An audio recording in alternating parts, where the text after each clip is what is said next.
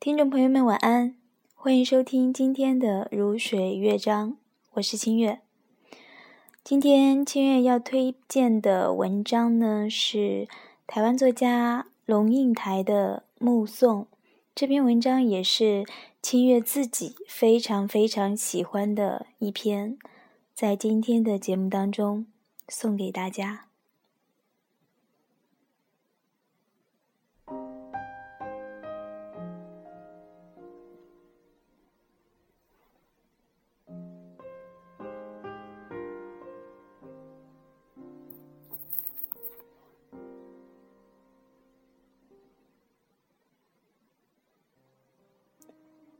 华安上小学第一天，我和他手牵着手，穿过好几条街，到维多利亚小学。九月初，家家户户院子里的苹果和梨树都缀满了拳头大小的果子，枝桠因为负重而沉沉下垂，跃出了树篱，勾到过路行人的头发。很多很多的孩子在操场上等候上课的第一声铃响，小小的手圈在爸爸的、妈妈的手心里，怯怯的眼神打量着周遭。他们是幼稚园的毕业生，但是他们还不知道一个定律：一件事情的毕业，永远是另一件事情的开启。铃声一响，顿时人影错杂，奔往不同方向。但是在那么多穿梭纷乱的人群里，我无比清楚地看着自己孩子的背影，就好像在一百个婴儿同时哭声大作时，你仍旧能够准确听出自己那一个的位置。华安背着一个五颜六色的书包往前走。但是他不断的回头，好像穿越一条无边无际的时空长河。他的视线和我凝望的眼光隔空交汇。我看着他瘦小的背影消失在门里。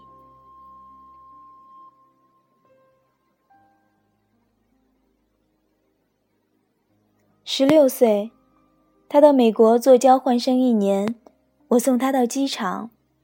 告别时照例拥抱，我的头只能贴到他的胸口，好像抱住了长颈鹿的脚。他很明显的在勉强忍受母亲的深情。他在长长的行列里等候护照检验，我就站在外面，用眼睛跟着他的背影一寸一寸往前挪。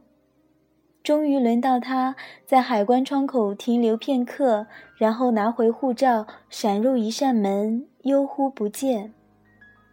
我一直在等候，等候他消失前的回头一瞥，但是他没有，一次都没有。现在他二十一岁，上的大学正好是我教课的大学，但即使是同路，他也不愿搭我的车。即使同车，他戴上耳机，只有一个人能听的音乐是一扇紧闭的门。有时他在对街等候公车，我从高楼的窗口往下看，一个高高瘦瘦的青年，眼睛望向灰色的海。我只能想象他的内在世界和我的一样波涛深邃，但是，我进不去。一会儿，公车来了，挡住了他的身影。车子开走，一条空荡荡的街，只立着一只油桶。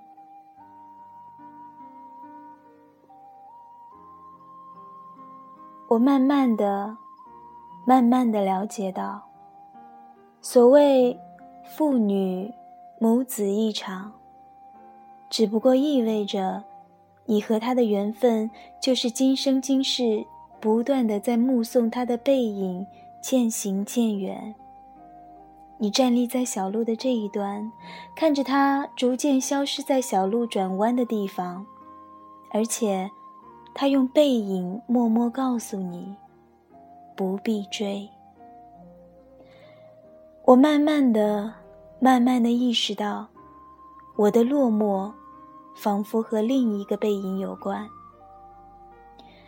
博士学位读完之后，我回台湾教书。到大学报到第一天，父亲用他那辆运送四辆的廉价小货车长途送我。到了，我才发觉他没开到大学正门口，而是停在侧门的窄巷边。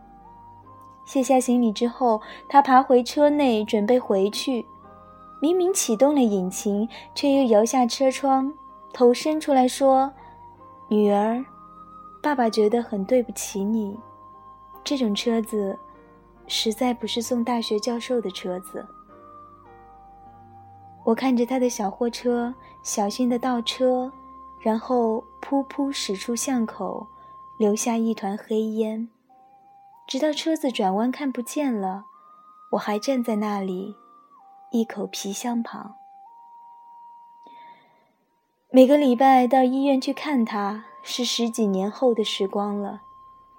推着他的轮椅散步，他的头低垂到胸口。有一次发现排泄物淋满了他的裤腿。我蹲下来，用自己的手帕帮他擦拭，裙子上也沾上了粪便，但是我必须就这样赶回台北上班。护士接过他的轮椅，我拎起皮包，看着轮椅的背影在自动玻璃门前稍停，然后没入门前。我总是在暮色沉沉中奔向机场。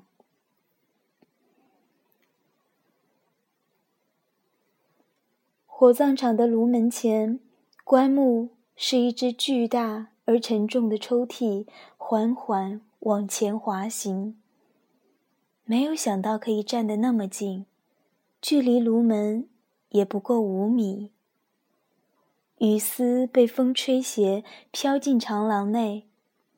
我掠开雨湿了额前的头发，深深、深深的凝望。希望记得这最后一次的目送。我慢慢的、慢慢的了解到，所谓父女、母子一场，只不过意味着，你和他的缘分，就是今生今世，不断的在目送他的背影渐行渐远。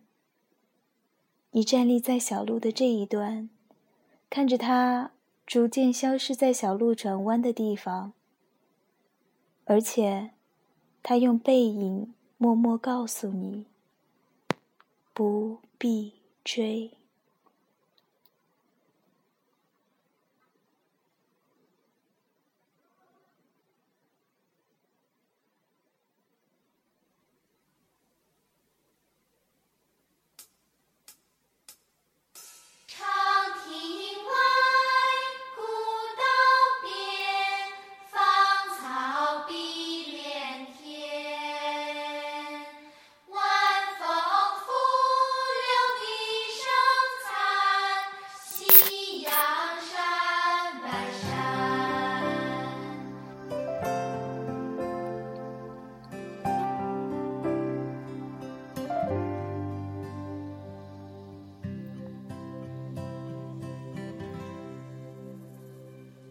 唱